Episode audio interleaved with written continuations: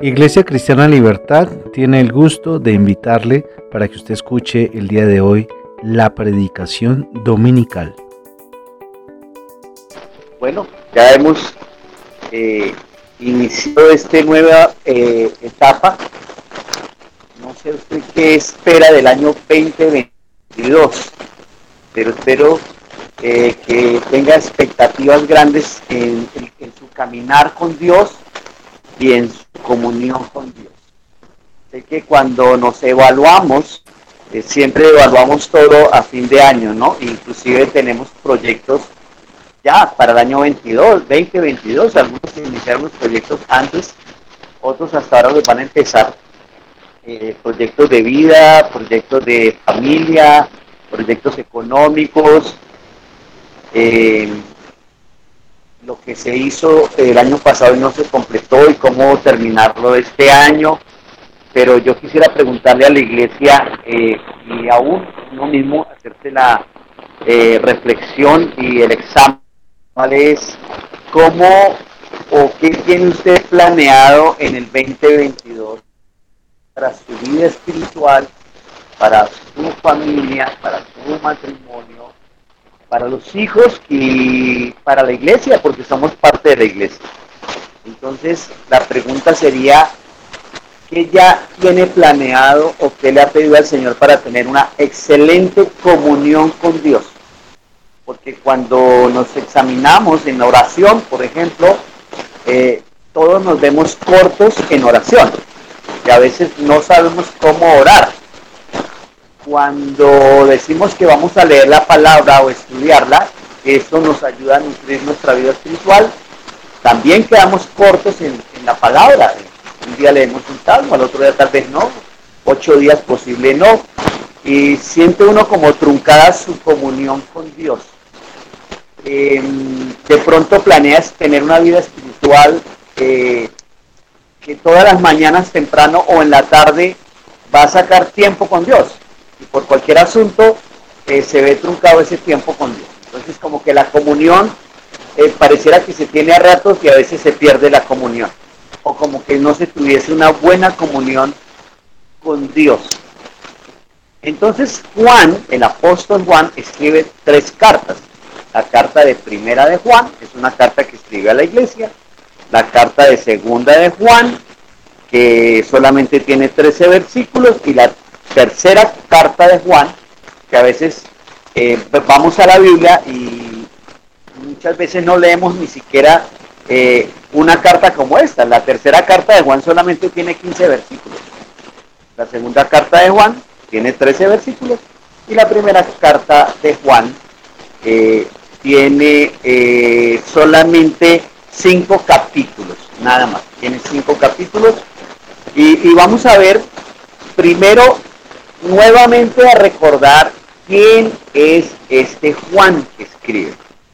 Juan primero era un hombre común y corriente de una familia común y corriente. Juan, en Juan, en el Evangelio de Juan, vamos a ver la primera carta de Juan, lo que el discípulo Juan escribe cuando ya prácticamente es un anciano, cuando lleva años eh, creyendo y sirviendo al Señor. Entonces, Primero es un pescador, persona común y corriente, tal como Pedro o como Carlos. Segundo, Juan, antes de ser seguidor de Jesús, fue seguidor de Juan el Bautista. Acuérdese que Juan el Bautista predicaba, anunciaba el camino del Mesías, estaba preparando camino. Así que Juan primero es discípulo de Juan, luego Juan se convierte en seguidor de Jesús. Juan es uno de los tres discípulos más cercanos de Jesús. Estaba ahí pegadito a, todo evento, eh, junto con su hermano Jacobo y Pedro. Hay tres hombres claves en el ministerio de Jesús. Está Juan, está Jacobo y está Pedro. Juan es apodado eh, como uno de los hijos del trueno, así que tiene unas características especiales. Juan es uno de los que su mamá le dice al Señor, Señor, yo quiero que mi hijo cuando esté en tu reino, él esté en un lugar especial. Así que Juan quiere un lugar especial en el reino del Señor. Juan es el que en las cenas o en, en eventos especiales con Jesús, dice la Biblia, que él recostaba su cabeza contra el pecho de Jesús.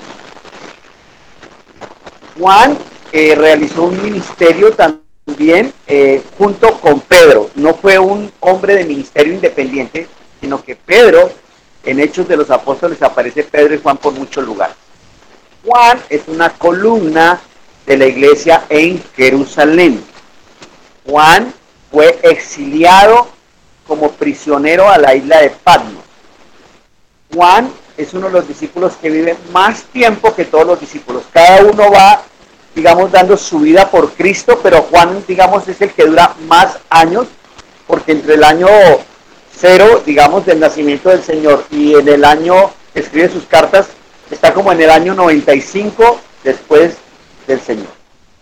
Y Juan escribe cinco libros, las tres cartas, más el Evangelio de Juan, más el libro de Apocalipsis.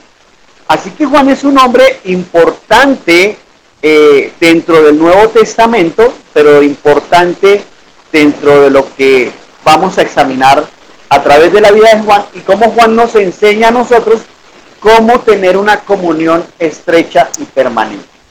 Entonces Juan, como vimos, pues no se pierde nada, sino siempre está muy, muy cercano al Señor, muy seguido con los discípulos del Señor y es un discípulo original del ministerio de Cristo. Es uno de los discípulos del, del primer ministerio, vive una vida activa, involucrado y se vuelve autoridad en la iglesia. Usted y yo que llevamos años en el ministerio, años conociendo del Señor, años sirviendo, años comunicándonos los unos con los otros, debemos saber primero que Dios, el Señor es la cabeza de la iglesia, nos llamó a ser parte de su ministerio, pero nos llamó a ser parte activa del ministerio. Y esa es una manera de tener comunión, ser parte activa de la iglesia. Han pasado 50 años en el ministerio de Juan, y uno podría decir, no, pues el viejito Juan ya, no sirve mucho en la iglesia, ya no sirve mucho en el ministerio, tal vez ya no camine demasiado eh, eh, eh, por su edad y por su estado de prisión, pero es que Juan allí en prisión es donde prácticamente escribe los cinco libros que acabo de señalar. Pero Juan caminó físicamente con Jesús. Así que él puede escribir la primera carta de Juan eh, como testimonio y como testigo vivo. Él, él tuvo comunión permanente con Jesús, él anduvo con Jesús. ¿Cómo lo sabemos? Porque él vio curar enfermos. Yo pregunto, ¿usted ha visto hombres o ha tenido testimonio de alguna sanidad de alguna persona? Yo creo que sí, más de uno de nosotros hemos sido testimonio vivo de que Jesús, el Señor, sana. Eh, aún para algunos que les dieron dictamen de muerte, en el caso de Juan, Juan está en la resurrección de muerte. Juan está en la resurrección del hermano de Marta y María, de Lázaro. Juan está en la resurrección de la hija de Jairo. Y Juan es testigo aún de la resurrección del mismo Señor. Así que él no se perdía ningún evento importante. Eso se llama comunión. También eh, vio eh, Juan la ascensión del Señor. Cuando dice que el Señor ascendió al cielo, él estaba atento ahí en la ascensión del Señor. Eso es experimentar comunión permanente con Él. Juan vio enseñar al Señor. Y Juan es uno que queda como uno de los discípulos seguidor del Señor para que lleve una nueva generación de creyentes. Y esa nueva generación de creyentes se va a tener a través de la comunión. Año 2022, Iglesia Cristiana Libertad quiere, no porque sea lo que quiere el pastor o la iglesia, sino lo que el mismo Señor quiere, es que ninguno se pierda, sino que todos vengan al conocimiento del Señor. Eso es hacia nuestra familia. Entonces, ¿qué vamos a hacer? Testificar, ser testimonio de que el Señor sana, de que el Señor salva, de que el Señor levanta a los muertos en resurrección y los lleva a un lugar especial en el cielo. Juan es testigo de todo esto, pero no solamente él quiere ser testigo, sino quiere que los nuevos creyentes a través de esta carta tengan cuidado porque en el camino va a encontrar falsos pastores y falsos maestros. Ese es Juan a nivel general. Entonces vamos a mirar la primera carta de Juan el apóstol. Así que abroches el cinturón, aliste su Biblia de papel y tenga su cuaderno. Vamos a ver si el año 2022 tenemos una disciplina nueva para tener comunión con el Señor. Usted puede decir, pastor, pero es que yo estoy en SEPCO y estoy en REMA y allá estoy aprendiendo un poquito. Si SEPCO y REMA le ayuda a aprender un poquito, no pierda la expectativa del domingo de nuestra reunión de iglesia. ¿Qué tiene el Señor de nuevo para mí? No para los demás. ¿Qué tiene hoy el Señor para mí de nuevo? ¿Qué me quiere hablar el Señor a mí? Entonces, creo que podremos venir cada domingo a adorarle, a exaltar, a exaltar al Señor, pero a preguntarle, papá, ¿qué quieres o qué tienes para mí? Eso es parte de la comunión. Juan capítulo 1 dice la palabra de vida. Para Juan es importante la palabra. Esa es la base de la comunión de Juan. Primera base capítulo 1, del verso 1 eh, y el capítulo 2, eh, eh, ya le voy a leer, dice en la Biblia, lo que era desde el principio, lo que hemos oído, lo que hemos visto con nuestros ojos, lo que hemos contemplado y palparon nuestras manos tocante al verbo de vida. Juan está diciendo, para algunos que, que creen que Jesús es como una aparición celestial. Hay una doctrina que dice que Jesús vino en un platillo volador, eh, eh, lo aterrizó en la tierra y fue un iluminado y entonces se cree que es como un fantasma, como un espíritu. Juan dice, yo anduve desde el principio con él, lo hemos oído, lo hemos visto con nuestros propios ojos y lo hemos palpado con nuestras propias manos. Oiga, ese es un privilegio maravilloso de los discípulos de Jesús y los apóstoles. El Rey de Reyes, Señor de Señores, el mismo Dios encarnado que bajó a la tierra, se sentaba con ellos a comer, a ir a, a la pesca, a sanar a los enfermos y a predicarse. Nosotros lo vimos, nosotros lo oímos y nosotros lo palpamos, lo tocamos. Esa es una cosa maravillosa. nadie más puede escribir eso. Si me preguntan a mí, pues difícilmente podría decir lo mismo. Pero ¿sabe qué es maravilloso? En el matrimonio, en el matrimonio, por ejemplo, dice, el que haya esposa, haya el bien y le ha alcanzado la misericordia de Dios. Eso quiere decir, andaba por ahí despistado, Dios le coloca a su esposa, él la puede ver, él la puede oír, y él la puede palpar.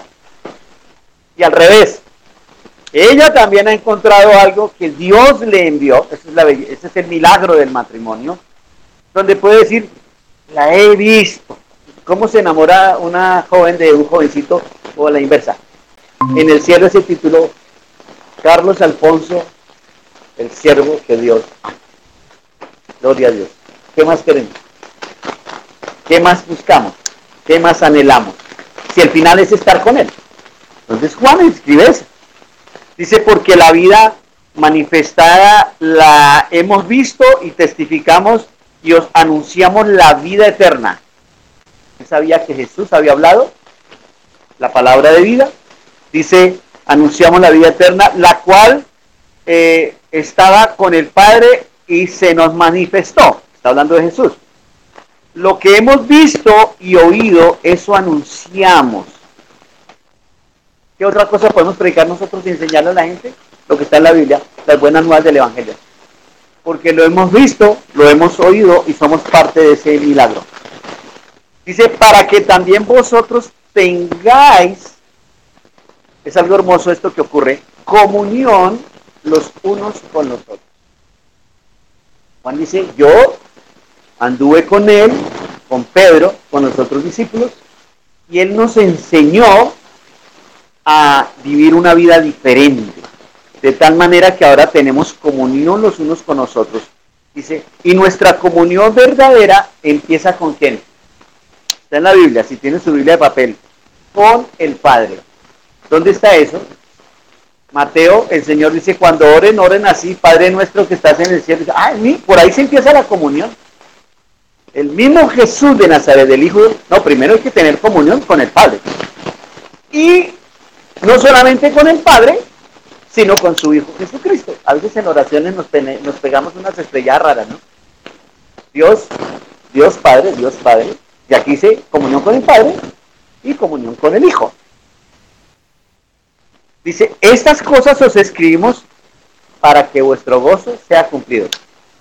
La mayoría de gente quiere el gozo en la tierra, naturalmente hablando, y ser felices.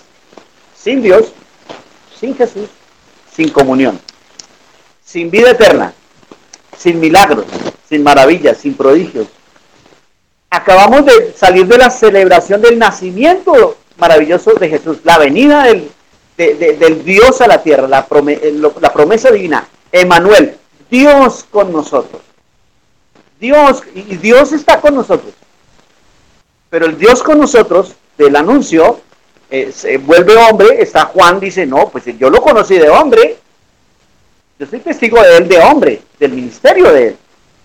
Y sigue diciendo, Dios es luz. Para Juan, que anduvo con eh, eh, el bautista, bautizando y predicando, dice, cuando vi a Jesús, lo que en mi vida ocurrió fue que vi la luz, vi la luz, yo anduve con Juan el Bautista para arriba, pero Juan dijo, yo no soy. Viene otro, viene uno que es el Cordero, uno que yo no soy digno. Cuando lo veamos, lo vamos a poder identificar. Él es Dios, es la luz. Está hablando de Jesús. Dice, este es el mensaje, verso 5, que hemos oído de él. Tanto Juan como los discípulos, y Juan, eh, aquí está escribiendo, Juan dice, nosotros hemos oído de él y os anunciamos, Dios es luz y no hay ninguna tiniebla en él. Vida cristiana. Más adelante en otro capítulo habla. En la vida del buen cristiano, hijo o hija de Dios, dice que el rostro suyo y mío debe reflejar el rostro de Jesús, porque Él habita en nosotros. Este cuerpo es un templo, templo de Dios, templo del Espíritu Santo, llenos del Espíritu Santo. Así que podemos vivir una vida, aquí dice, para que su gozo sea cumplido. Así que el rostro de cristiano debe reflejar que Cristo vive o habita en él. No hay amargura, no hay tristeza. No digo que no hay momentos de aflicción, hay momentos de aflicción. Pero después de la aflicción viene el gozo, la alegría, eh, en estos tiempos de, tanto anuncio de amados que partieron con el Señor, pues el gozo de nuestro corazón es tener la certeza, está con papá y está con Jesús a su diestra, está en el cielo. Esa es, la mayor satisfacción y el mayor gozo. Lo más triste es que uno sepa, nunca aceptó a Jesús, nunca quiso oír la palabra, no conoce el camino, no conoce la verdad, anduvo en tinieblas, su final es, y uno ya sabe cuál es el final. Eh, eh, nosotros que conocemos del Evangelio, sabemos cuál es el final sin Dios, sin Cristo. Que los que partieron sin el Señor y sin Cristo está escrito en la Biblia, no lo dice el pastor. No tienen la vida eterna, sí la tienen. Pero una cosa es tener la vida eterna con Cristo en el reino de los cielos y otra cosa es tener la vida eterna, pero en el otro lugar. Dice aquí la vida, pero si andamos en la luz, como Él está en la luz, tenemos comunión los unos con los otros. Aquí se nos empieza a meter Juan a través de Cristo está en mí como esperanza de gloria, el Espíritu Santo mora en mí, ahora yo reboso de gozo, de paz, de alegría, el Espíritu está sobre mí porque me ha ungido el Señor, entonces soy la más grande bendición para los que están alrededor mío. Comunión, comunión. Aquí sí, ahora tenemos comunión unos con otros pero subraya algo hermosísimo de lo que la mayoría de gente usa la sangre. Usted va a tener que aprender sobre la sangre de Cristo cuando esté en rema. Cuando esté en cerco van a tener otros ahondar sobre la sangre de Cristo. No es para ponérsela a la nevera, no es para ponérsela a, la casa. no, no, no. Aquí dice algo maravilloso sobre la sangre. Y espero que usted tenga su Biblia en la mano. Dice, pero si andamos en la luz como Él está en luz, tenemos comunión unos con otros. Y la sangre de Jesucristo, su Hijo, nos limpia de todo pecado. Por ahí hay un versículo entreverado en las escrituras donde dice que si usted no ama a su hermano, sino aborrece a su hermano, simplemente está pecando. Si usted aborrece a su hermano, no ama a su Pastor, es que mi hermano es difícil. Es que el Señor nos puso esa medida. Ama a tu enemigo, ora por tu enemigo y ama al que te ofende, pon la mejilla derecha y cárgale el bulto una cuadra más, quítese el saco y déselo al otro. Esa es la medida del Señor. La medida humana es, no, no, no, no, no me ponga Señor esa carga. La medida espiritual es, ama a tu hermano porque la sangre de Cristo en la cruz del Calvario nos limpia de todo pecado. Eso quiere decir que antes de Cristo me era difícil amar. Antes de Cristo me era difícil orar por mi enemigo. Antes de Cristo era difícil perdonarle. Pero en el Señor el mayor honor y privilegio que tengo es perdonar. Una vez, dos veces, tres veces, cuatro veces, setenta veces. El mayor privilegio en el Señor es amarle sin esperar nada. Cristo amó a todos, sanó muchos, cinco mil le siguieron, en la cruz habían tres o cuatro. Y él dijo, no importa, Señor, perdónalos, ellos no saben lo que hacen. Y él los perdonó, punto. Así, una hora, dos o tres, allá en el frente del palacio en Jerusalén, estaban gritando, crucifíquenlo, crucifíquenlo, entreguenlo. Y tal vez en esa multitud un montón de sanados o seguidores de su por los panes y los peces. Pero que el Señor no tenía ningún problema. Que Padre, perdónanos, ellos no han entendido, ellos no saben. Yo los sigo amando, por eso estoy en la cruz. Y la sangre nos limpia de todo, de todo pecado. Pero en el verso 8 dice algo hermoso también. Si decimos que no tenemos pecado, nos engañamos a nosotros mismos. Eso quiere decir que de alguna manera la falta de oración, la falta de comunión, la falta de perdón, la falta de relacionarnos bien los unos con los otros, la falta de congregarnos, la falta de hacer el bien al pobre, al huérfano, al desamparado, a la viuda. La Biblia dice, el que sabe hacer el bien y no, le has, no lo ha hecho, le es contado como pecado. Pero el Señor tiene solución inmediatamente a través de Juan. Dice, si decimos que no tenemos pecado, nos estamos engañando a nosotros mismos. A la verdad, y la verdad no está en nosotros. Si confesamos, solución a ese problema. Si confesamos nuestros pecados, Él es fiel y justo para perdonar nuestros pecados y limpiarnos, subraye su Biblia, de toda maldad. Cuando yo me examino con la palabra de Dios, cuando yo me examino en ser como Jesús, me voy a encontrar falso por alguna razón pecaminosa. Eso que en eso están los pecados, ¿no?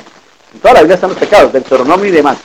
Pero en los diez mandamientos habla de guardar los mandamientos y matar, robar, fornicar, eh, adulterar, ahí están contados como pecados. No, pues que ya no adultero, eh, ya no fornico, eh, ya no robo. Ah, bueno, me parece perfecto. Pero el Señor Jesucristo dice, el hombre que mira a una mujer y pasó por ahí, la codició, la codició en su corazón, ya adulteró con ella. En el Señor el nivel es más alto. El que aborrece a su hermano lo está matando. El nivel en el Señor es más alto. Pero si confesamos nuestros pecados, Él es fiel y justo para perdonarnos de toda maldad. Si decimos que no hemos pecado, le hacemos a Él mentiroso y su palabra no, no está en nosotros siempre tenemos que reconocer que éramos pecadores o somos pecadores redimidos por la sangre de Cristo. Pero sigue diciendo algo más hermoso todavía para que usted no pierda y yo no pierda mi comunión con Él. Porque es que cuando pecamos, a ver, a nivel pareja, cuando discutimos ya no, ya no sentimos orar, ya no sentimos leer la Biblia, ya no sentimos congregarnos cuando tenemos un, desastre económico y el error fue del hombre pero de la mujer también. Ahí entramos en a quién condeno, a quién juzgo, a quién critico y ya como que Dios no me oyó o Dios no me respondió. En estos tiempos, cuando no me invitaron a la reunión, me, sacaron de ese evento, eh, ya me marcaron el corazón porque el año entrante yo no sé qué voy a hacer con esa invitación nuevamente, no me cuadra. Y aquí el Señor dice que eh, el verso capítulo número 2. Entonces en el capítulo 1 va a encontrar la base de la comunión. La base de la comunión. Ya la vimos ahí. Caminamos en luz, confesamos nuestro pecado, pero tenemos un abogado hermoso que se llama Jesucristo de Nazaret. Está en el capítulo 2. Hijitos míos, estas cosas os escribo para que no pequéis. ¿Para qué escrita, está escrita la Biblia en general? No, es aburrida, no, es vieja, no, eh, ese es un libro que se inventaron. La escritura es útil, es eterna, Dios no muda, su palabra no cambia, es verdad, estas cosas os escribo para que no pequéis. Pero, si alguno hubiere pecado, ¿a dónde vamos? ¿Al pastor? ¿Al cura? ¿Al apóstol? ¿Al profeta? ¿Al consejero? Abogado. Dice acá, si alguno hubiere pecado, abogado tenemos para con el Padre a Jesucristo el justo. ¿Ve la importancia del Señor Jesucristo? ¿Ve la importancia de la sangre? Del nacimiento, la vida pública, sanidad, milagros, maravillas, prodigios, crucifixión, muerte, sepultura, resurrección, sangre derramada, el Cordero perfecto, pero aquí es abogado el justo, el único justo en toda la escritura. En general, hay hombres justos, pero el justo justo es nuestro amado Señor Jesucristo. ¿Por qué? Porque Él es la propiciación para nuestros pecados y no solamente los nuestros, sino también los de todo el mundo. Algunos cogen este versículo y dicen, ah, no, el Señor da perdón a todo el mundo. Antes dice, hijitos míos. Hay que leer bien la Biblia. No todo el mundo ha confesado al Señor como Señor y como Salvador y no ha aceptado a Dios como Padre o tiene confusión. Dice, no solamente los nuestros, sino los de todo el mundo. Y esto sabemos, y en esto sabemos que nosotros leemos, oh Padre, y, y en esto sabemos que nosotros le conocemos, que guardamos sus mandamientos. ¿Por qué, ¿Por qué los demás identifican que somos cristianos seguidores de Él, llenos del Espíritu, porque guardamos los mandamientos y están desde Génesis hasta Apocalipsis. Ay, yo creí que eran 10. No, hay, más, hay más, hay un poquito más. El que dice, yo le conozco y no guarda sus mandamientos, es un mentiroso. Y los mentirosos no darán el reino de Dios, dice por ahí en la escritura. Ni el mentiroso, ni el chismoso, ni ni el que hace brujería y hechicería. En el área del ocultismo hay una cantidad de cosas que uno las pasa por alto en la Biblia, pero cuando leen el libro de Apocalipsis, ¿Juan lo escribió? Adúlteros, fornicarios, borrachos, hechiceros, em, mentirosos, chismosos. Hay otros, me faltan otros por ahí. Dice, eso no heredarán o no entrarán. Tal es mentiroso. Y la verdad no está en él. La verdad es Cristo en mí, esperanza de gloria. Pero el que guarda su palabra, en este, en este verdaderamente el amor de Dios se ha perfeccionado. ¿Cómo se perfecciona el amor de Dios? Esperando que el otro me abrace, me hace, me dé palmaditas en la espalda, me dice que me ama mucho, que me quiere mucho. Bueno, eso es lo que dice con su boca, pero sus acciones no concuerdan. Pero aquí dice que el que guarda la palabra tiene el perfecto amor de Dios. Por esto sabemos que estamos en Él. El que dice que permanece en Él debe andar como Él anduvo. ¿De quién está hablando ahí Juan? De Jesús. Jesús tuvo compañerismo, sí. ¿Amó a Pedro? Sí. ¿Pedro lo negó? Sí. ¿Amó a Tomás? Sí. Pedro, Tomás lo lo traicionó. Sí. ¿Amó a Judas? Sí. ¿Lo traicionó y lo vendió? Sí, pero el Señor lo amó. El Señor amó a Judas, como era. Verso número 7. Estamos leyendo la carta de Juan. ¿Por qué es importante esta carta? Porque es que Juan nos enseña a tener una comunión con Él irrompible, indestructible. Nada puede romper mi relación con el Señor. En el libro de Romanos dice, ni principado, ni ángeles, ni potestades, ni lo alto, ni lo bajo, ni lo profundo, ni demonios, ni nada me separará del amor, nada me separará de la comunión con Él. Nada es nada. Hermano, hermanos, no os escribo mandamiento nuevo. eso no es nuevo. Sino el mandamiento antiguo que habéis tenido desde el principio. Este mandamiento antiguo es la palabra que habéis oído desde el principio. Sin embargo, os escribo un mandamiento nuevo que es verdadero en él y en vosotros, para que las tinieblas, para que las tinieblas van pasando y la luz verdadera alumbra. El que dice que el que dice que esta es la luz y aborrece a su hermano está en tinieblas. Ahí dice ese, ese, ese pedacito del 9 es importante. A veces cuando se habla mucho de la luz, yo creo que esa es la confusión de algunos, ¿no? Dice, no, espera un momentico porque estoy esperando el Espíritu Santo así, como un chorro, como las películas, ¿no? Un chorro de luz así. Ya, uh, recibió el Espíritu Santo. Jesús vino, uh, una luz resplandeciente. Porque cuando Jesús está con sus discípulos en el monte de la transfiguración, dice que hay una luz que enseguece a los que están abajo. Cuando en el camino a Damasco se le aparece Jesús, a Pablo es una luz resplandor. Cuando Moisés va al monte, encuentra las zarza ardientes, una luz resplandor.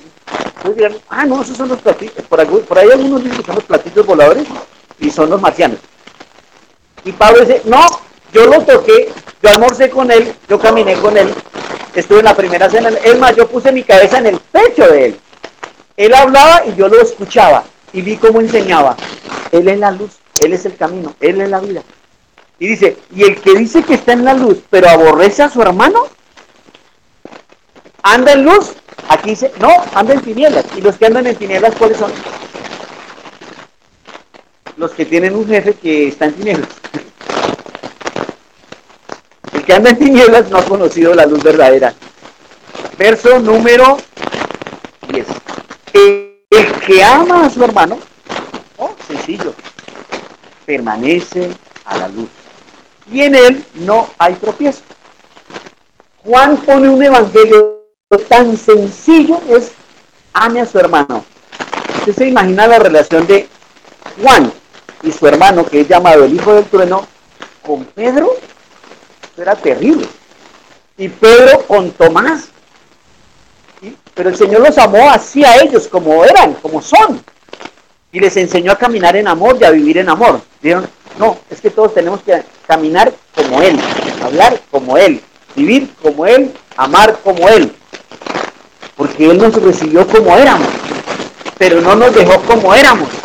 Él nos hizo algo, algo ocurrió en nuestras vidas que los demás que nos miran dicen, este anda con Jesús, este anda con Cuando Jesús lo llevan prisionero ante eh, eh, Herodes y ante Pilato, todos veían a los discípulos este andaba con Jesús, este andaba con Jesús, y este, y este también andaba con Jesús. Algo había en ellos que no habían la, la demás gente. Era que de alguna manera sus rostros, yo creo, eso es, es lo que yo creería, eran diferentes. Su hablar era diferente, su comportamiento era diferente. Decían, estos son discípulos del Señor hablan como Él, caminan como Él, viven como Él, que aman como Él. Si había ocurrido algo en la vida de ellos caminando con Jesús. Verso número 11. Porque el que aborrece a su hermano está en tinieblas y anda en tinieblas y no sabe a dónde va porque las tinieblas le han cegado los ojos. Ya, pa, pa, Os escribo a vosotros, hijitos, Juan tiene una manera de hablar tan hermosa con sus hermanos. Esta carta la está mandando a una iglesia. Que a sus hermanos en Cristo les llama hijitos. Juan toma aquí una posición paternal, como Jesús el Padre, pero ya Jesús no está. Jesús ha subido al cielo. Pero está Juan. Y Juan habla con ellos y dice, hijitos. Oiga, qué lindo que a uno como pastor le puedo decir a sus discípulos, hijitos, pero con corazón limpio, con corazón sano y con buena intención. Es que yo digo, ay, mijito, mijito, mijito, mijito, pero tu corazón lejos. Aquí dice, os escribo a vosotros, hijitos, porque vuestros pecados han sido perdonados por su nombre. Yo ya sé, tú eras así, así, y tú eras así, así, tú pues no importa, el Señor ya los perdonó. ¿Quién soy yo para condenarlos? ¿Quién soy yo para juzgarlos? ¿Quién soy yo para criticarlos?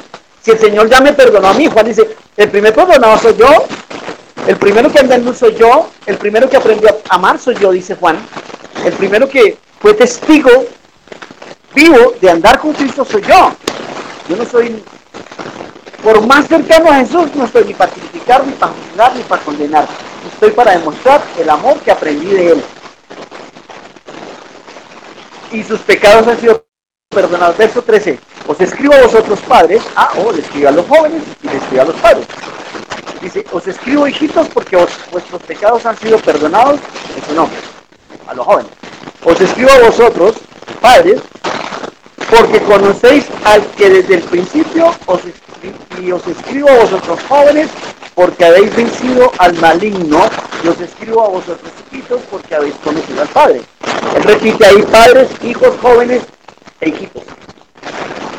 Juan está escribiendo, está escribiendo una carta a una congregación donde hay padres de familia, marido y mujer, donde hay jóvenes y donde hay niños. Pero su corazón es muy paternal hacia todos ellos. Y dice, eh, a los jóvenes les escribe porque los jóvenes han vencido al maligno. Oiga, qué, qué, iglesia tan chévere, ¿no? Esa iglesia es la que todo pastor quiere. Donde los niños, los hijitos son una bendición, donde los padres son una bendición y los jóvenes son una rebendición, porque aquí si los jóvenes han vencido al, al maligno, y os escribo a vosotros, hijitos, porque habéis conocido al Padre desde chiquiticos. Qué bendición que desde pequeños, desde bebés, cuando se les hable y se les pregunte sus respuestas, sean muy bibliocéntricas y cristocéntricas, no religiosas, muy del Señor, muy del Espíritu.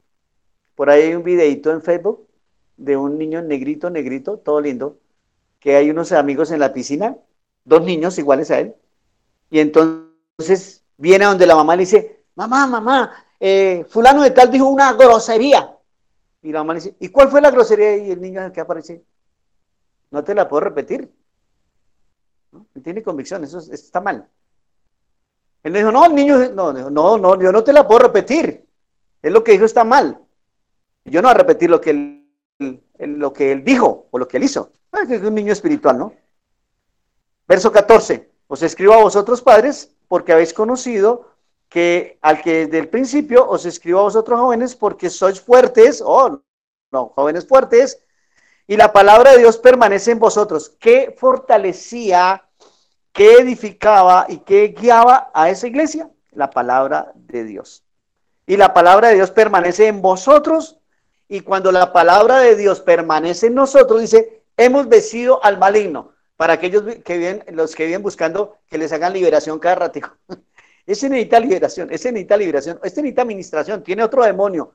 No, él no ha leído la Biblia, él no ha entendido la palabra, él no sabe que el Señor ya nos libertó. E, en Colosenses dice que en la cruz del Calvario ya ha derrotado a todos los enemigos y están bajo nuestros pies. Dice, habéis vencido el maligno porque la palabra de Dios permanece en vosotros.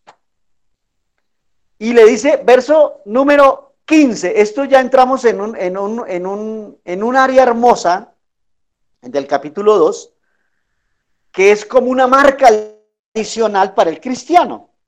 Verso 15, no améis al mundo. Cristiano, no améis al mundo. Ni las cosas que están en el mundo. Le habla a los padres, le habla a los hijitos, los niños y le habla a los jóvenes. Y cuando le habla a los padres, a los niños y a los jóvenes, dice, no améis al mundo. Mi hermano, en el mundo, ahorita le voy a escribir qué hay en el mundo. Pero Juan le dice a su iglesia hermosa, mire, no amen el mundo ni las cosas del mundo. Si alguno ama al mundo, el amor del Padre no está en él. Y ahí nos estrellamos la mayoría. Porque es que el mundo es muy atractivo, hermano. Las cosas del mundo son atractivas. Las distracciones son... Todo lo que el mundo está moviendo hoy es muy atractivo para los niños, para los jóvenes y para, los padres que no están firmes en Cristo. Dice, si alguno ama al mundo, el amor del Padre no está en él. Y en Romanos dice que aquel que está buscando amor no busque tanto amor porque el amor de Dios ya ha sido derramado en vuestro corazón. ¿Cuál es el problema del hombre? El corazón. Pero el problema del hombre en el corazón es por dureza del corazón. Porque en Ezequiel el Señor dijo, mire, yo les voy a quitar ese corazón de piedra y voy a poner un corazón de carne. Les voy a quitar ese espíritu horrible que tienen y voy a poner de mi espíritu. En el Nuevo Testamento tenemos el corazón mudado por el Señor y el Espíritu Santo. Y tenemos el amor de Dios que ha sido derramado en nuestros corazones, pero es un corazón permeado por el amor, por la gracia, por la fe, por la oración, por la palabra. Un corazón que no se ha endurecido, un corazón que se ha, que se ha permeado por la comunión y por el amor. ¿Por qué existen los divorcios en el mundo entero? El Señor lo contestó en la Biblia, dijo, por la dureza del corazón del hombre, porque al principio no era así. Al principio se podían amar, perdonar, podían pecar, sí, se equivocaron, sí, pero se perdonaron, se reconciliaron. Dice, porque todo lo que hay en el mundo, les voy a decir que hay en el mundo, los deseos de la carne. Es decir, todo lo que el mundo ofrece. Por eso las redes y todo esto audiovisual es tan importante tenerlo en cuenta. ¿Qué mueve en el hombre o en la mujer cuando se ve eso? Por eso lo, el cuidado de lo que usted ve y oye cuando está con sus niños en la tecnología de hoy en día, ¿no? Ustedes, los que estamos aquí, sabemos que usted ve Netflix y cuando ve Netflix y lo que le ponen en Netflix, que lo tiene el mundo entero, tiene que tener cuidado con lo que ve. Yo empecé a ver una cosa de una película judía y yo, ay, esto debe ser bacanísimo, deben hablar del Señor, de la oración, de la comunión. Y sí, ahí hay un rabino, está la hija del rabino, está el muchacho que quiere ser un rabino y está la familia de rabinos. Y le metieron en la mitad que la hija del rabino con la otra hija del otro rabino eran eh, dos lesbianas. Pues ahí se acabó la película, ahí va, para allá va el mundo. Y por supuesto, la película tiene su fin, ¿no? su fin es que los rabinos y el otro rabino y, los, la familia, eh, que son muy radicales, eh, al, final era, ah, no, pues eh, como todo ha cambiado, pues aceptemos esa relación. No, no, no, eso va en contravía de Dios y de su palabra. En el mundo, los deseos de la carne, los deseos de los ojos, pues, por eso es importante cuidar lo que se ve, los deseos de los... En el hombre, creo que en Ezequiel, si no estoy mal, dice que los ojos de Ezequiel fueron santos para su mujer, consagrados para esa mujer. Eso hoy en día, Dios mío bendito. Y más un joven o una jovencita que está en tanto riesgo con lo que oye y con lo que ve. El mundo ofrece todo, como el diablo ofrece todo. Disney, todo. largo plazo. Los deseos de, de los ojos y la vanagloria de la vida. Por eso la droga, el alcohol, todo lo ilícito, la moralidad, todo lo, el sexo así todo revuelto, que se vende como el pan y la leche en todos los medios, en todo momento, está ahí. Los deseos de los ojos, los deseos de la carne y la vanagloria de la vida. Dice, no proviene del Padre, sino, subraya su Biblia, sino del mundo. Entonces, ¿podemos hacer todo? Todo el mundo dice, sí, pueden hacer todo. No, no, si yo leo la Biblia, no. Porque hay cosas que vienen de Dios, agradan a Dios, exaltan a Dios y glorifican a Dios. Y hay cosas que sutilmente se meten como luz en medio, como las tinieblas se van metiendo en medio de la luz y terminan ensegueciendo aún a los escogidos, dice la Biblia. El mundo pasa. Verso 17. Sus deseos pasan. ¿Sabe cuándo aprende uno eso?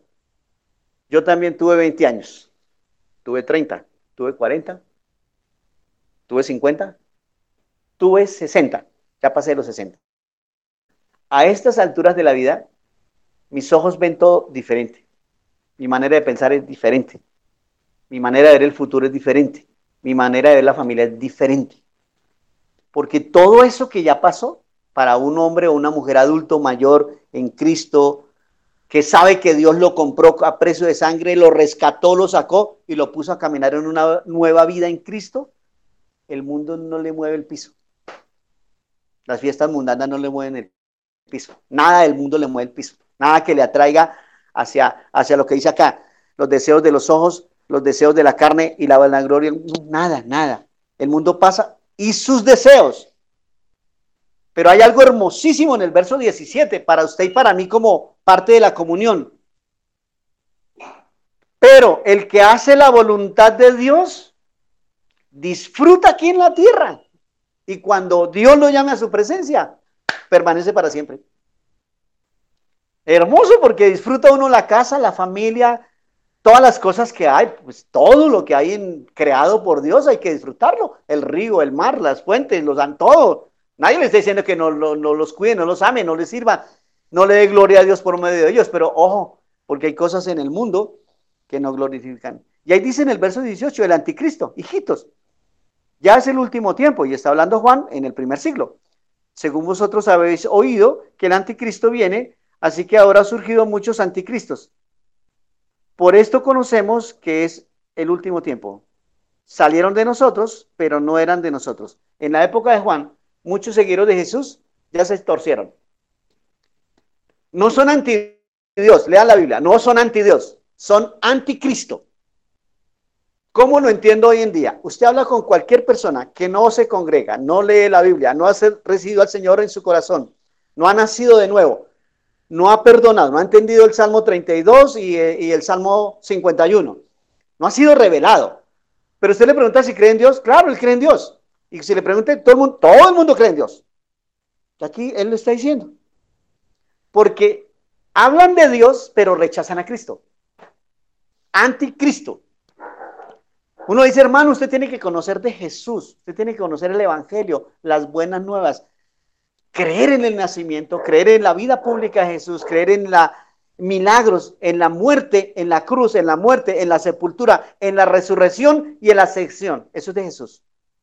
Son todos anti Jesús, no creen en el nacimiento virginal, no creen en su vida de milagros, creen que es un curandero como cualquiera. No creen que murió y resucitó. Algunos dicen que eso fue una mentira. Algunos dicen que Jesús tuvo relaciones con María Magdalena y tuvo un montón de hijos por allá en Italia. Eso es lo que dicen. Que se fue por allá a un planeta, perdón, a un lejos, y que cuando volvió ya tenía un montón de muchachitos. Eso es anticristo, hermano. Porque él nació sin pecado, murió sin pecado, resucitó sin pecado, está sentado a la diestra sin pecado, perfecto. Pero los anticristos, dice acá, dice, estaban con nosotros y no eran de nosotros. Si hubieran sido de nosotros, también había permanecido con nosotros. Pero salieron para que se manifestase que no todos son de nosotros. Es decir, que en el camino, por eso, ¿por qué hay tantas, ¿cómo se llama? Eh, variantes de la iglesia evangélica cristiana. Es decir, si usted habla del catolicismo, hay N ramas del catolicismo. Pues en el evangelio no quedó eh, eh, sellado y cerrado a esto, sino que en el camino hay muchos que creen en muchas cosas. Yo lo primero que aprendí es que la mata de sábila no sirve para nada, la herradura no sirve para nada, el cuarzo no sirve para nada. Lo raro es encontrar matas de sábila, encontrar eh, herraduras que son para los caballos y encontrar eh, cuarzos todavía. Un momentico, porque estos no, no tienen al Señor en su primer lugar. Eran de nosotros, pero no se parecen nosotros. Verso 20. Esto es importantísimo, el 20, porque el 20 está unido al a, a Isaías 61. Pero vosotros tenéis la unción del santo y conocéis todas las cosas. ¿Tenemos la unción de quién? No, del pastor fulano, de Benijín, de, no, no, más arriba. No, la de Pedro, no, no, más arriba. La de Juan, no, más arriba. La de Pablo, no. La unción del santo, Jesús de Nazaret, el Hijo del Dios viviente. Y conocéis todas las cosas. Sigue diciendo Juan, no os he escrito como si las ignoráis si las ignoraseis la verdad, sino porque las conocéis y porque ninguna mentira procede de la verdad. ¿Quién es el mentiroso? Me acordé de la hermana Carmencita. Ella se sabe este versículo de memoria. El mentiroso es el diablo y el padre de la mentira. Ahí está escrito. ¿Quién es el mentiroso sino el que niega que Jesús es Cristo? Este es anticristo, el que niega al Padre y al Hijo. Es que no está negando solo al Hijo, está negando que el Padre mandó a su Hijo.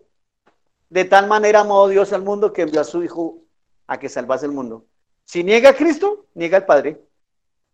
Y Juan dice, no, es que él vino porque el Padre lo mandó. Y el Padre lo dijo en todas las profecías del Antiguo Testamento, nacería en un lugar, en un tiempo, en una mujer virgen, y ya estaba escrito. El Padre, lo, el padre ya lo tenía planeado. Todo aquel que niega al Hijo tampoco tiene el Padre. ¿No le extraña a usted que le hable a tanta gente de Jesús y no quieren a Jesús, pero dice que creen en Dios? Y usted le habla de Jesús y no quieren a Jesús, ni el Evangelio de Jesús, ni la verdad de las Escrituras, Él es Salvador, Él es sanador, Él reconcilia, sino que ellos dicen que ellos creen en Dios y creen en Dios a su manera. Y cuando Juan dice, espere un momentico, porque el que niega al Hijo tampoco tiene al Padre. El que confiesa al Hijo tiene al Padre. Lo que habéis oído desde el principio permanece en vosotros. Si lo que habéis oído desde el principio permanece en vosotros, también vosotros permaneces en el Hijo y en el Padre. Y esta es la promesa que Él él nos hizo, subrayo su versículo 25, esta es la promesa que Él nos hizo. ¿Quién? El Hijo. La vida eterna. Esto es reclave, mi hermano amado, porque sin Jesús es imposible tener vida nueva. Imposible tener vida nueva. Sin nacer de nuevo es imposible tener vida nueva y tener salvación y con el respeto que se merecen todos mis hermanos católicos romanos, sin creer en Cristo, recibirlo como Señor y Salvador y haber nacido de nuevo, no tiene vida eterna. O sí tiene vida eterna, pero no con Dios. Está escrito. Porque hay una promesa de la vida eterna. Y la promesa de la vida eterna está con Cristo. O sea, es Cristo esto sobre los que os engañan. Hay gente que engaña diciendo que por cualquier lado llega al cielo, no es verdad.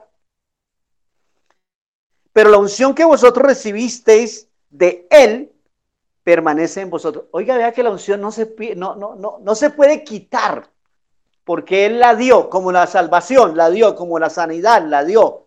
¿Quién le va a quitar? ¿Quién le va a quitar la unción? Si usted y yo creemos que Él no la dio, es mía y yo soy templo del Espíritu y el Espíritu permanece en mí, soy un hombre espiritual, nadie me puede robar la unción. ¿Cómo? Pongan atención, mis queridos adultos. Nadie le puede robar a usted la paz. Porque usted y yo tenemos la paz que sobrepasa todo entendimiento. Cristo en mí, nadie me roba la paz. Es más, usted no debe permitir que nadie le robe lo que tiene, entre eso la paz. ¿Por qué? Porque tenemos comunión. No, hoy, hoy se me perdió la paz. No, no, no, no se le ha perdido nada. La tenemos porque es de Él, nadie nos la puede quitar. El gozo, nadie nos lo puede quitar. La alegría, no la, la fe, nadie nos la puede quitar. La vida eterna, nadie nos la puede quitar. Es de Él, es por Él. Él ya no la dio, permanece. Eso no se quita. No, no es que un día soy cristiano, al otro día no soy cristiano. Un día tengo fe, al otro día no tengo fe. Un día creo, al otro día no creo. No, no. Yo creo, yo tengo fe, yo sé que la sangre de Cristo me borró todo pecado y he sido perdonado y eso no ha sido perdonado por cinco días, sino por siempre. ¿No tenéis eh, necesidad que nadie os enseñe? Bueno, estos son para los que se han metido y metido y metido y metido y abren la Biblia y traen revelación y lee la Biblia y tiene eh, iluminación, tiene discernimiento cuando lee.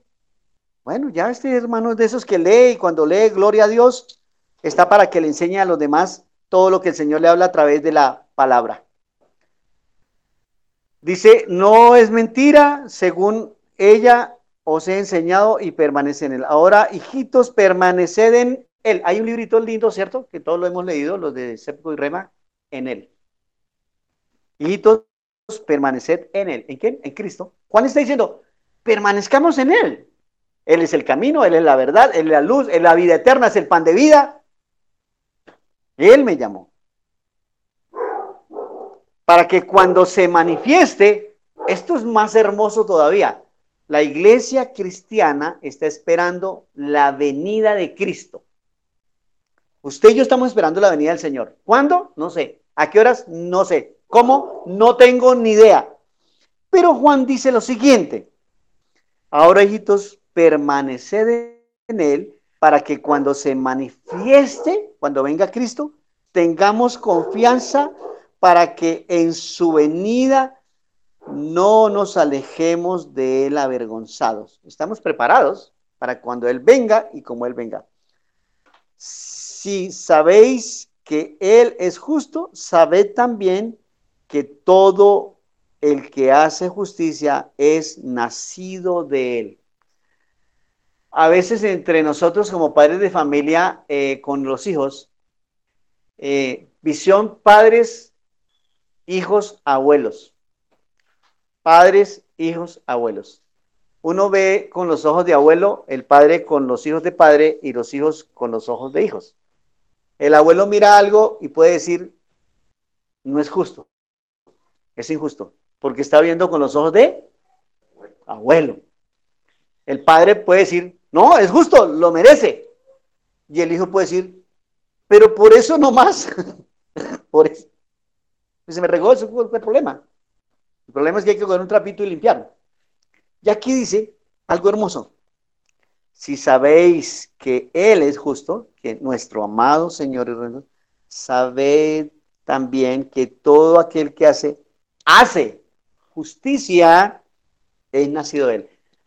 No justicia en hacer reclamar justicia o venganza, sino como el Señor.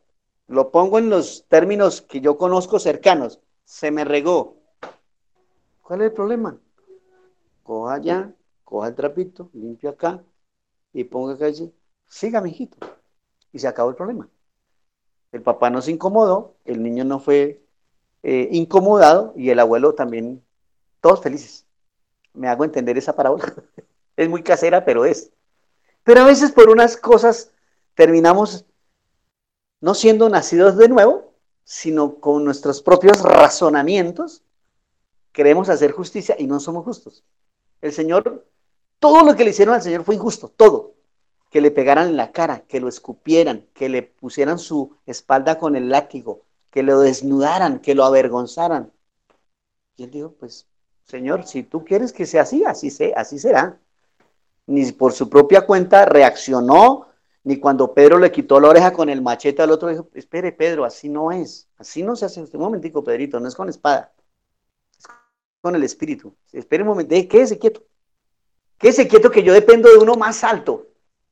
Me van a flagelar, me van a pegar, me van a escupir, me van a crucificar. Eso lo supo, él lo sabía desde antes. Él sabía desde antes de Getsemaní, pero dijo, no importa, hágase la voluntad del Padre. Pero en la cruz hizo justicia.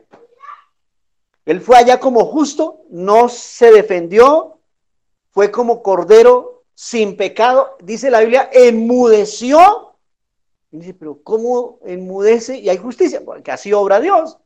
Él se cayó porque decía, mi padre pelea por mí y mi padre hace justicia por mí. Cuando lo meten en la tumba, todo el mundo cree, se acabó y se murió. Dijo, no, el Señor tiene algo más. Su hijo hermoso lo levantó de entre los muertos, lo subió a un lugar especial y lo puso en un trono de justicia. Y en Apocalipsis dice que a futuro Él juzgará. Y nosotros estaremos por ahí al lado también, mirando cómo es el asunto de la justicia al final, al final, al final de todo. Capítulo 3. Hijos de Dios. Mirad cuál amor os ha dado el Padre eso nos toca a nosotros individual. Todo amor humano, ¿cómo se llama? Amor filios, filial, tiene un nombre en la Biblia. El amor agape y el amor eh, filio, creo que se llama. Mirar cuál es el amor que nos ha dado el Padre. Para que seamos llamados hijos de Dios. Por esto el mundo no nos conoce porque no conocen a Él.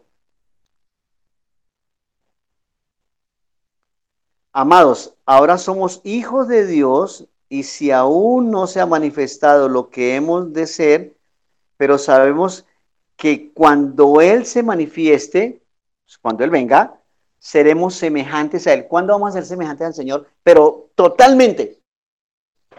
Cuando dice la Biblia que Él va a venir por su iglesia, se lleva a su iglesia.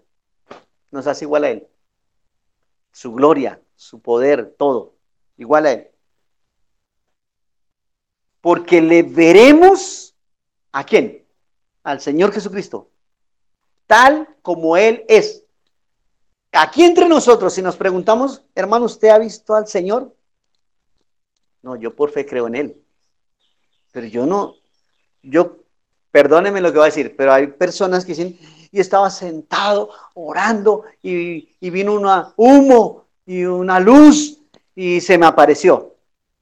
Ojo con eso. dice el hermano Armando Alducin, dice, no, ese está en una marihuanada terrible. Eso es lo que él dice. Porque dice, no, y, se me, y así, y así se. El ángel de luz, el engañador es especialista en duplicar todo. Y entonces usted va a encontrar una cantidad de manifestaciones que dicen que es de él y no hay nada de él. Aquí dice que lo vamos a ver tal como él es. Y todo aquel que tiene y todo aquel que tiene esta esperanza en él se purifica a sí mismo como Él es puro. Todo aquel que comete todo aquel que comete pecado infringe también la ley, pues el pecado es infracción de la ley. Y este librito, desde Génesis capítulo 1, verso 1, hasta Apocalipsis capítulo, último capítulo, creo que es el 22, si no estoy mal. Oh, venga, busco mi Biblia acá. Apocalipsis. Santo, esta Biblia se le... Ay, Apocalipsis. Se perdió Apocalipsis. Capítulo 22, sí. Sí, claro, 22. Verso 21. Ahí está toda la ley. Toda. Toda, toda, toda. Así que la palabra de Dios lo que hace es ayudarnos a ser firmes y a lejos del pecado, no infringir la ley. Sabéis que Él apareció para quitar nuestro pecado y no hay pecado en él. Está hablando Juan de Jesús. Todo aquel que permanece en él no peca. Chévere, ¿sí o no? Todo aquel que permanece en él no peca. Todo aquel que peca no lo ha visto ni le ha conocido. Hijitos, nadie os engañe. El que hace justicia es justo como él es justo. El que practica el pecado es del diablo. Juan es eh, lindo escribiendo, dice, perdón, yo conozco un poco de hombres y mujeres que están en la iglesia, que están para arriba y sabemos lo que dice la escritura y siguen practicando lo que dice la escritura que es pecado. El que practica el pecado es del diablo. Sencillo. Porque el diablo pecó desde Génesis, desde el principio. Pero para esto apareció el Hijo de Dios. ¿Quién? Jesucristo. Para deshacer toda obra del diablo todo aquel nuevo nacimiento que es nacido de Dios no practica el pecado, porque la simiente de Dios permanece en él y no puede pecar porque es nacido de Dios. Un nacido de nuevo sabe diferenciar. ¿Queda mucho por aprender? Sí, tarea para los hermanos allá en su casa. Terminar la primera carta de Juan, que no tiene sino cinco capítulos, es muy corta, pero nos ayuda a tener la seguridad en, primero, la comunión, el compañerismo entre hermanos en la iglesia, en la familia y en la casa de Dios. Todo por medio del Espíritu Santo, porque no somos del mundo, somos de Él, comprados a precio de sangre, redimidos, perdonados restaurados, sanados, reconciliados y metidos en una nueva familia que se llama la iglesia del Señor. Esa es una marca. Entonces, primero la comunión, la base, Jesucristo, ha sido compañerismo, La marca es que nos amamos los unos a los otros. No aborrecemos, sino amamos los unos a los otros. La prueba de la comunión es entender que Jesús fue encarnado por el Espíritu Santo. Creemos en eso. Nació de la Virgen, vivió una vida pública de sanidad, milagros, maravillas y prodigios de la cual habla Juan. En el, Evangelio de Juan dice, en el principio era el verbo y el verbo era con Dios y el verbo era Dios. Juan lo dice en el libro de Juan, prueba de la comunión y la garantía de la comunión está en el capítulo 5. En el capítulo 5 cierra con siete cositas que le voy a decir, que están todas resumidas en el capítulo 5, la garantía de la comunión. Primero, creer en Jesucristo. Segundo, amar al Padre y al Hijo. Y yo añadiría, y al Espíritu Santo. Tercero, cumplir los mandamientos de Dios. Son los mandamientos de Dios, no son los mandamientos de Moisés. Pues dice, ay, los mandamientos que No, no, no, son mandamientos de Dios. Dios dio unos mandamientos y los dio para los suyos. Experimentar la victoria ante el mundo. Eso lo aprendemos cuando leemos eh, la iglesia victoriosa, nuestra posición en Cristo, de Efesios. A la diestra del Padre está el Hijo y nosotros sentados juntamente con Él. Somos una iglesia de victoria, no de derrota, de triunfo. En Él. Quinto, experimentar el testimonio del Espíritu Santo. Somos templo del Espíritu Santo. No solamente somos carne y movidos por la, los deseos de los ojos, la gloria de la carne, ¿sí? Y las pasiones. No, no, somos más que eso. Somos espíritu. en la Biblia dice, espíritu alma y cuerpo irreprensible para la venida del Señor. No, no, no, no somos solo religiosos, eh, espiritual, espiritual. No, no, no. Espíritu, alma y cuerpo. Y la pastora predicó la semana pasada, habló sobre el alma, lo importante de la prosperidad en el alma. Así que experimentar el testimonio del Espíritu Santo.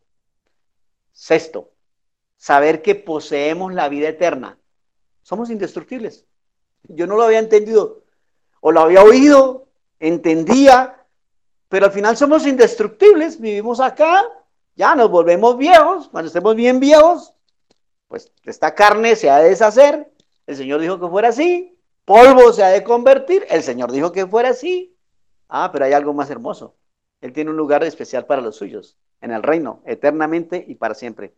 Y esa vida eterna no viene sino a través de Jesucristo. séptimo, estar seguros de que las oraciones son respondidas. Pedro oró y Tabita se levantó. Pablo oró y Tiquico, el muerto, estoy hablando de muertos, Tiquico se levantó. Jesús oró y se levantaron más de uno de los muertos, muchos. Eso quiere decir que nuestras oraciones, de alguna forma, son tan sobrenaturales, son tan de comunión los unos con los otros, que tenemos certeza de que siempre que oramos conforme a la voluntad del Padre, conforme a su palabra, el Señor, ¿qué? Responde. El Señor responde. Eso está en el capítulo 5, porque el capítulo 5 habla de la fe que vence al mundo. Y esa es la que tenemos los que creemos en Jesús. Una fe que vence al mundo. Este año, 2022, creo que Dios nos va a permitir tener una mejor relación conforme a la comunión que tenemos privada con el Señor. Por eso la cruz, ¿no? La cruz tiene esta forma. Palito vertical y uno transversal. Mi relación, el vertical con Dios, mi comunión con Dios, me trae a una excelente relación con los que están alrededor mío. Y no importa lo que hagan los que están alrededor mío, mi relación con Dios en la cruz, el palo vertical con el palo transversal, me trae una excelente relación con mis hermanos. Así que mis hermanos, hermanos, esto es lo más importante de la vida cristiana, una comunión con el Padre, con el Hijo, con el Espíritu, que nos llena y nos atrae y nos trae hacia tener una buena comunión con los demás. Ahí leímos que no puede decir que aborrece a su hermano. No, ama a su hermano. Bueno, esto es parte de, la primera carta de Juan. Es posible que la semana siguiente veamos la segunda carta y la otra la tercera. ¿Cuántas? Son tres carticas pequeñas, pero muy esenciales en la vida cristiana. Porque la carta, segunda carta, habla de discernimiento y la carta tercera eh, habla de hospitalidad cristiana, algo que se ha olvidado en estos tiempos. Hospitalidad cristiana discernimiento, que es importante tenerlo, sin eh, ser muy bueno espiritualmente, discernir muchísimo, pero cuando se habla de hospitalidad, se nos olvida ser cristianos. Y realmente en las familias y en este preciso tiempo, estos tiempos de diciembre que son tan hermosos y enero, es cuando todos de alguna manera nos reunimos los unos y los otros los feos, los bonitos, los lindos, los divinos, eh, los pequeños, los viejos, los grandes, las diferentes maneras de vestir, las diferentes maneras de comer, las diferentes maneras de hablar, las diferentes maneras de comportarnos y aún de pensar. Debería unirnos una sola cosa. El amor en Cristo cubre multitud de faltas. El amor en Dios cubre multitud. Es decir, no repararíamos en esos detalles que afectan nuestra parte almática, porque es la parte almática la que se afecta, ¿no? Las emociones, los pensamientos y los sentimientos. Porque si Cristo está en mí, pues abunda amor y rebosa amor. Mi copa está rebosante para dar. Y la única manera de practicar si la copa está rebosante es dando, dando cariño, afecto, servicio, hospitalidad, de lo que tenemos. Pero no tenemos sino cinco panes y dos peces. No importa, hay cinco mil. ¿Qué dijo el Señor? Vayan ustedes y denles. El Señor siempre puso unos topes grandísimos. Ay, Señor, pero es que allá está mi vecina toda amargada, mi otro vecino, el panadero que es un faltón, el carnicero. Vaya y denles. Son cinco mil. Vaya y denles. Señor, no tenemos mucha plata en el bolsillo. Vaya ustedes y les dan. ¿Qué hace Dios cuando convierte hombres y mujeres nacidos de nuevo en dadivosos y generosos y hospitalarios, como en este caso? Pues que el Señor da más. Porque cuando el Señor dio, los, el niño pone los panes y los peces en las manos del Señor para cinco mil y para cuatro mil. Y si yo leo bien la Biblia, dice, cuando terminaron de repartir y ser hospitalarios, sobraron doce cestas. Yo siempre pregunté, esos discípulos del Señor son tremendos, porque al principio de la mañana no tenían nada, tenían todo. Jesús, el Hijo de Dios, con él, pero físicamente hablando, no tenían. Por la tarde, después de repartir los panes y los peces, sobraron doce cestas. Yo me atrevo a decir que cada uno de los discípulos cogió su cesta para su casa con su mujer, con sus hijos y repartió a sus vecinos. Dios es completo, el Señor es perfecto, en Él no escasea nada. Padre, te damos gracias por este tiempo. Gracias, Padre, por la primera reunión que tenemos hoy, Señor. Oramos por las familias de Iglesia Cristiana Libertad. Oramos porque este año tengamos una comunión de esa que sin hablar sin hablar prácticamente, como dice la escritura, los demás sepan, Cristo habita en ellos. No hay otra forma de manifestarlo, de vivirlo, de expresarlo. Es, hay algo nuevo en ellos, hay algo diferente en ellos y los de afuera quieren lo que usted y yo tenemos. Más del Espíritu, más del Señor, más palabra, más comunión, más revelación, más conocimiento, más sabiduría, pero que eso no se nos vuelva un argumento de tener mucha sabiduría, mucho conocimiento, mucha comunión, mucha relación, porque de nada nos sirve si no nos amamos los unos a los otros. Ese es un mandamiento de los nuevos mandamientos que Jesús dijo a los que anduvieron con él. Dijo, un mandamiento nuevo os doy, que os améis los unos a los otros como yo os he amado. Esa es la marca, ese es el tope. Padre, ayúdanos y enséñanos a amar y, y amar sin condición, porque sabemos, papá, que de lo que damos, recibimos, Señor. Padre, este año 2022 tiene muchas expectativas para todos, en la parte familiar, en la economía familiar. Algunos padres tienen todavía a sus niños en colegios, otros van a dar pasos a universidades, otros están buscando sus nuevos proyectos de vida empresarial. Lo más importante es su comunión con Dios, su comunión y su unidad familiar, porque la Biblia dice que donde hay dos o más unidos en un mismo propósito y en el nombre de Jesús, en comunión, cuando se le pide al Padre, Él lo dará y lo hará. En el libro de Mateo dice, busquen primeramente el reino de Dios, la justicia de Dios y Dios añadirá todo. Padre, que en el 2022, de la abundancia que tú nos has dado, de las bendiciones que tú nos has dado, nos pongamos a cuenta contigo, Padre, en todas las áreas, ¿eh?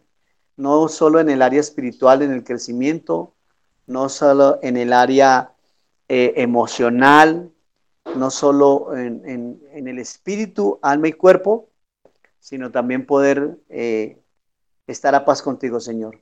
La ofrenda es algo importante en el ministerio y no tanto en el ministerio, sino en la escritura. Desde Génesis, la primera familia, los hijos de la primera familia apartaron ofrenda para ti. Y a través de toda la escritura, uno puede leer ofrendas del pueblo, fiestas especiales, había ofrendas por la guerra, ofrendas por la paz, ofrendas por las cosechas, ofrendas por las batallas en contra de los enemigos. Hay N ofrendas relacionadas en el Antiguo Testamento. Pero la mayor y más grande ofrenda la hizo nuestro amado Dios. Dio a su Hijo. El regalo más grande que hay en la humanidad, en el universo, en todo, es la ofrenda de Dios a la humanidad, su Hijo Jesucristo. Dice la Biblia, no fuimos comprados ni con oro ni con plata, sino comprados con la sangre de Jesucristo. A precio de sangre fuimos comprados, perdonados, redimidos y salvos. El pago completo. Ayúdanos, Señor, que nosotros como familia también seamos fieles en nuestros diezmos y nuestras ofrendas en este año 2022, porque tu iglesia seguirá creciendo, seguirá extendiéndose Pase lo que pase, tú lo harás posible. Que cuando se lean la Biblia en el Antiguo Testamento como en el Nuevo, con relación a la ofrenda, el Espíritu Santo nos hable a nosotros y nos enseñe.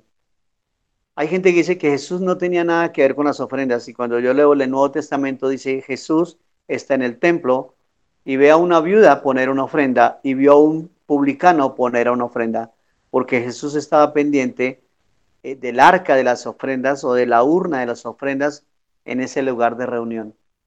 Y usted puede leer la Biblia, lo que está establecido escrituralmente sobre esa ofrenda de la viuda y la ofrenda del hombre que dio también generosa y abundantemente. Ahí está escrito. Que el Espíritu Santo revele a su vida, a nuestras vidas, en lo que compete a la economía familiar, pero sobre todo a la economía celestial. Él dice en su palabra, su alacena nunca tendrá falta. La pastora predicó la semana pasada, el, la harina no cesará el aceite no faltará, porque algo ocurrió en esa casa y vino una gran despertar en esa mujer que dio primero al hombre de Dios, primero Dios. Y cuando esa mujer da primero a Dios, parece injusto, pero Dios opera así en su reino. Cuando ella da primero al profeta, Dios le había dicho al profeta, ve y pide. Y él hizo lo que Dios le dijo. Y cuando él pide, la mujer da, pero el mayor milagro es la casa de la viuda. Dice, no cesó la harina, no cesó el aceite. Y yo me atrevo a decir que el profeta vivió en esa casa, así que era una mujer hospedadora. Recibió. Que nosotros podamos también vivir y disfrutar lo que dice la Escritura, experimentar lo que dice la Escritura. Es en el nombre de Jesús que oramos y te damos gracias, papá. Amén y amén. Mis amados hermanos, un privilegio haber estado nuevamente con ustedes, primer domingo del año, primera reunión. Gracias por su amor al Señor, su fidelidad y estaremos orando para que cada domingo se añadan más, como dice la Biblia, a la congregación, los que el Señor tenga para la congregación no puede hacerse sino de una sola manera, predicando las buenas nuevas del Evangelio, porque el Evangelio es poder de Dios para salvación.